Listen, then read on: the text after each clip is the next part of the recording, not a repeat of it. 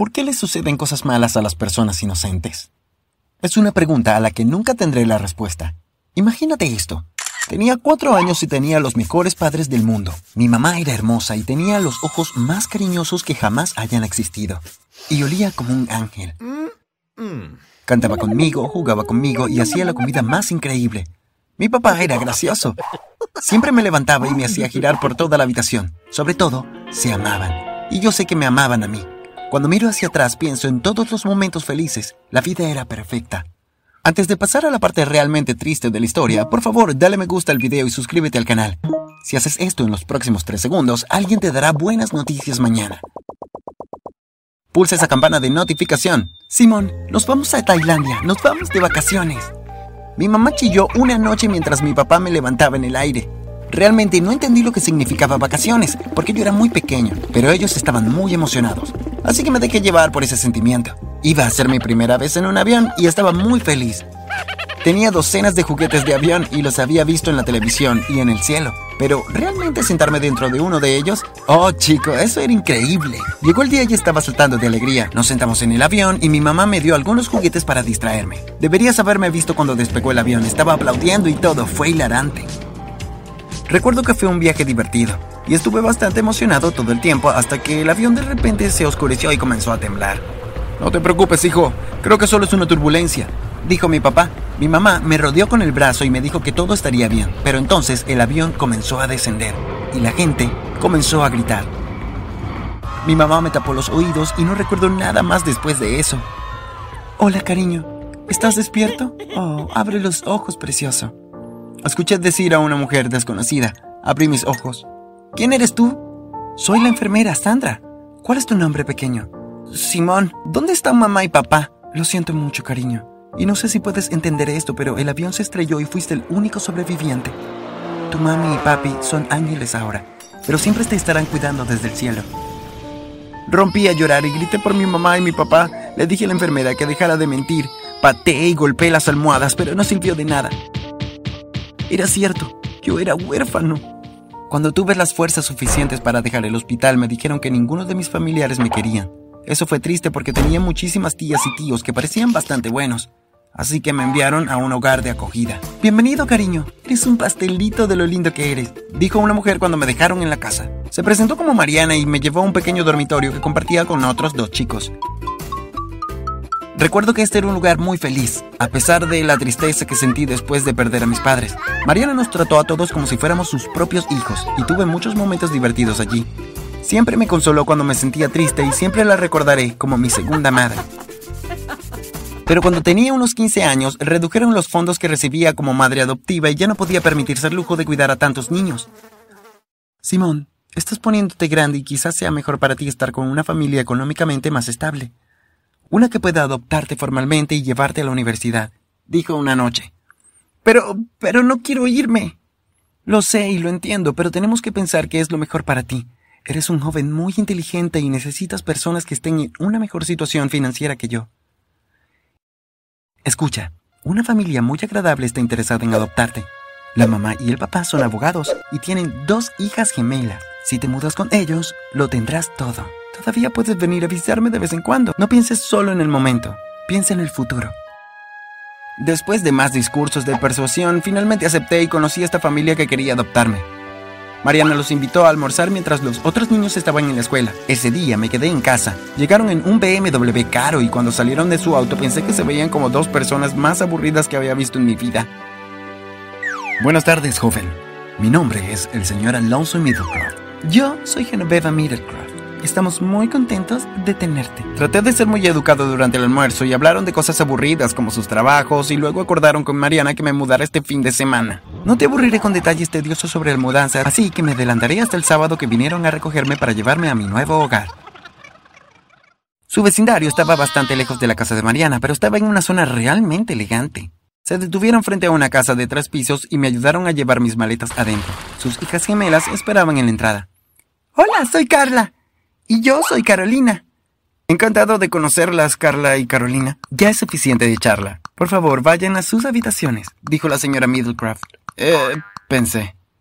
Ahora, Simón, antes de que te llevemos arriba a tu habitación, tenemos que explicarte algunas cosas. Tenemos algunas reglas en esta casa que deben cumplirse o de lo contrario habrá graves consecuencias. Hemos recopilado nuestras reglas en un libro y esperamos que termines de leerlo para mañana por la noche. Ella dijo, quizás estés pensando que me entregó un librito, pero no, era del tamaño de una enciclopedia. Y si no estás seguro de qué es eso, pregúntale a tus padres. ¿Quieres que lea esto en un día? Sí, ahora te mostraré tu habitación y podrás cambiarte para la cena. Me llevó a mi habitación y lo admito, fue bastante agradable. Me senté en la cama y ella gritó. No, esa es la regla número 24. No se siente en la cama con su ropa para afuera. Me puse de pie y ella continuó. Oh, Dios mío, la regla número 70 dice que no se permiten los zapatos en el dormitorio. Creo que necesitas leer el libro de reglas antes de cenar. Ella salió de la habitación y yo me senté de nuevo en la cama. ¿Quiénes eran estos locos? Abrí el libro y comencé a leer. Número 1. Despierta a las 5 de la mañana todos los días. Número 2. Habrá comunicación hasta las 7 de la mañana. Número 3. Di siempre por favor y gracias. Número 4. Escucha todo lo que decimos. Número 5. Lava tu ropa los miércoles. Número 6. Tienes un lugar designado en la sala de estar. No te sientes en ningún otro lugar. Número 7. Las duchas no deben durar más de 10 minutos. Número 24. No debes sentarte en la cama con tu ropa exterior. Número 70. No se permite usar zapatos en el dormitorio. Habían casi 700 reglas y tuve mucha suerte de leer rápido o no habría comido esa noche. Pude bajar a cenar. Mis nuevos padres y sus hijas ya estaban sentados en la mesa. Fui a sentarme en el único lugar disponible. No, no, no dijo la señora Middlecraft. Oh, lo siento, lo olvidé. Regla número 57. Si llega tarde a la cena, debe quedarte de pie. Bien, no dejes que te vuelva a pasar.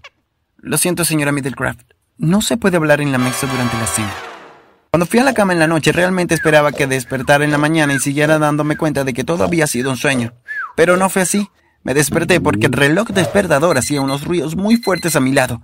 Lo apagué eran las 5 de la mañana. El libro de reglas decía que tenía que levantarme tan temprano, pero no estaba exactamente seguro de lo que se suponía que debía hacer. Empecé a prepararme para la escuela y luego me quedé en mi habitación hasta las 7. Cuando bajé, todos estaban sonriendo y desayunando como personas bastante normales. Hola Simón, espero que hayas tenido una buena primera noche, dijo una de las gemelas mientras me guiñaba un ojo. Oh, sí, fue genial, gracias. Estaba feliz de ir a la escuela ese día porque me hizo darme cuenta de que al menos una parte de mi vida no era completamente loca.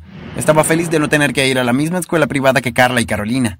Cuando llegué a la casa más tarde, mis nuevos padres ya habían regresado. Los saludé y luego subí a mi habitación para cambiarme. Después de un rato, escuché un leve golpe.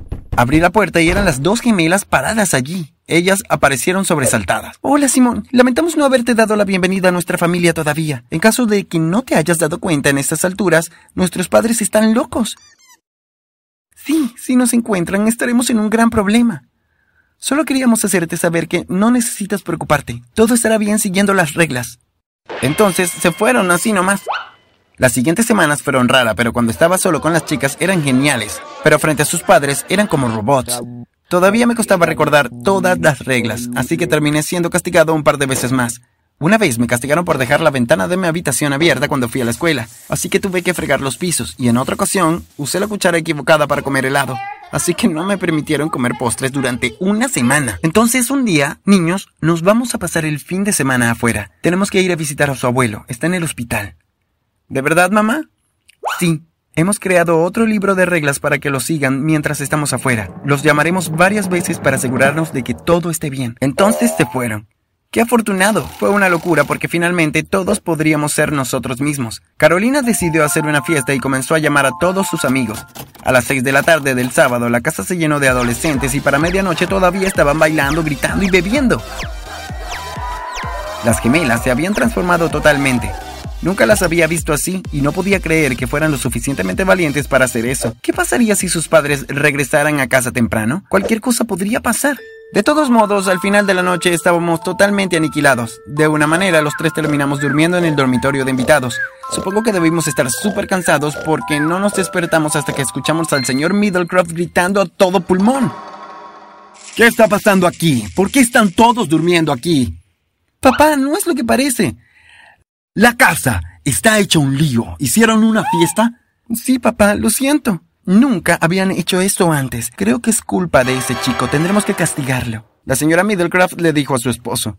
Me hicieron ir a mi habitación y me esposaron a mi escritorio. Vas a estar aquí por mucho tiempo, sin comida ni agua. El señor Middlecroft me fulminó con la mirada. No podía creer que estuvieran castigándome por algo que ni siquiera planeé. Bueno, por suerte para mí y por desgracia para ellos, supe cómo librarme de las esposas. Lo aprendí con otros niños de la casa de Mariana y cuando encontrábamos un par de chicos más grandes en la calle.